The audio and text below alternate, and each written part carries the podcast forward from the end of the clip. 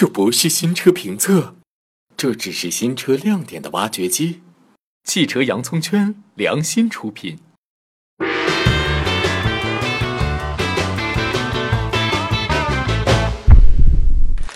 各位小伙伴，大家好！聪哥的挖掘机好久没有开动了。最近后台有不少人问聪哥，博瑞这款车怎么样？今天就在节目中给大家讲一讲这台被称作最美中国车的吉利博瑞。看看它都有哪些亮点。首先，咱们来说一说吉利这个品牌的历史。时间 biu 的一下回到了一九九八年，那时一款名叫吉利豪情的两厢车出现在了大众的面前，以相当于当时夏利一半的售价打入市场，可以说是一片火爆。从此，这个民营企业走上了真正的造车之路。当时大家还不懂造车。吉利的老板李书福自己买了一台新出的奔驰 E 级轿车，让车间的工人把它拆散，研究老外的造车技术。话说那时没有先进的冲压设备，而第一批吉利豪情可以说是全手工钣金。时间到了零三年，吉利生产出了属于自己的发动机，并相继推出了更多车型。在随后也开始进行了自动变速箱的自主研发。二零一零年，吉利完成了中国汽车史上最大的一次海外并购，收购了沃尔沃汽车。今天我们说的帝豪博瑞，就是目前吉利品牌中最高端的车型。另外，偷偷告诉大家，根据聪哥小跟班去 4S 店探底，销售小妹说这车用了不少沃尔沃的东西。这要是让吉利自己做，得做哪天去啊？聪哥也是觉得销售小妹是个实在人呐。好了，我们接下来开始说这台车。先说说这看傻了的外观和内饰。其实，当聪哥见到实车的短短十几秒内，真的看傻了。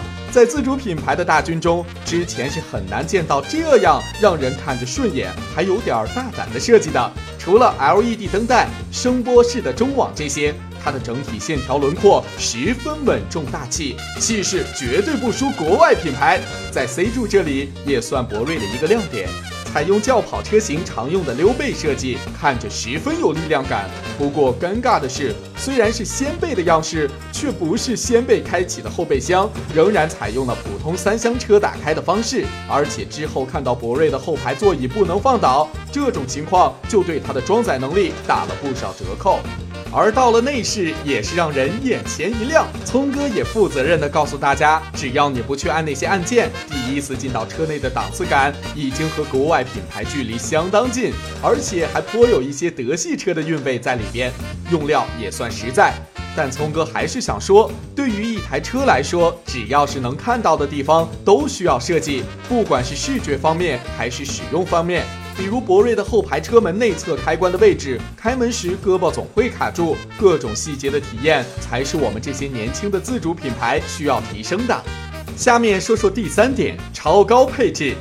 可能很多小伙伴会有顾忌，一个自主品牌的车能有多高配置？接下来咱们一个一个看。无钥匙进入，无钥匙启动，这些都是小儿科了。电动调节座椅，带座椅位置和后视镜位置记忆，这个也不难见到。还有胎压监测、各种车身稳定系统、自动驻车、倒车影像、感应雨刷、全景天窗，呃，这要说起来就忒多了。说点上档次的。比如高配置车型的 HUD 抬头显示系统，还有三百六十度全景摄像头，做的比很多合资或进口品牌都要强。还有自适应巡航等等，很难想象这些高端功能会全部出现在一台自主品牌的车上。另外，后排出风口、后排座椅电动调节，以及坐在后排也能调节前排的老板键，也向大家展示了博瑞的商务车功能。最后，我们说说这台车的动力系统。首先，发动机一共有三个配置：二点四升自然吸气、一点八 T 涡轮增压和三点五升 V 六，都匹配了六速手自一体变速箱。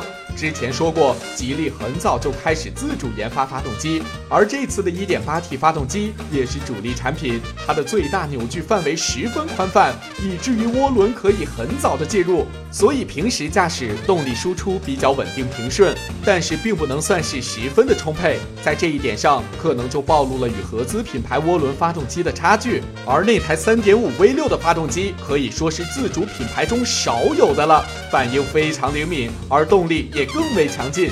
总体来说，这三款发动机的调教都非常保守，但是还能满足日常的驾驶需求的。变速箱的表现，在聪哥看来算是合格，连续的提速升档反应很快，而在匀速行驶需要降档位加速时，好像就需要思考一会儿才能做出反应了。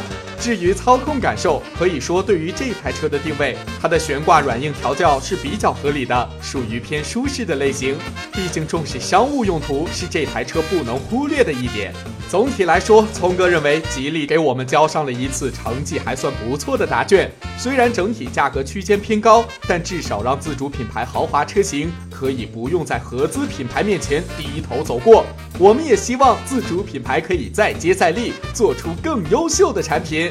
好了，今天这台车的亮点就挖到这儿。小伙伴们还关注哪些车？可以直接回复在聪哥的公众号里，聪哥以后慢慢挖。这期节目就到这里了，再见。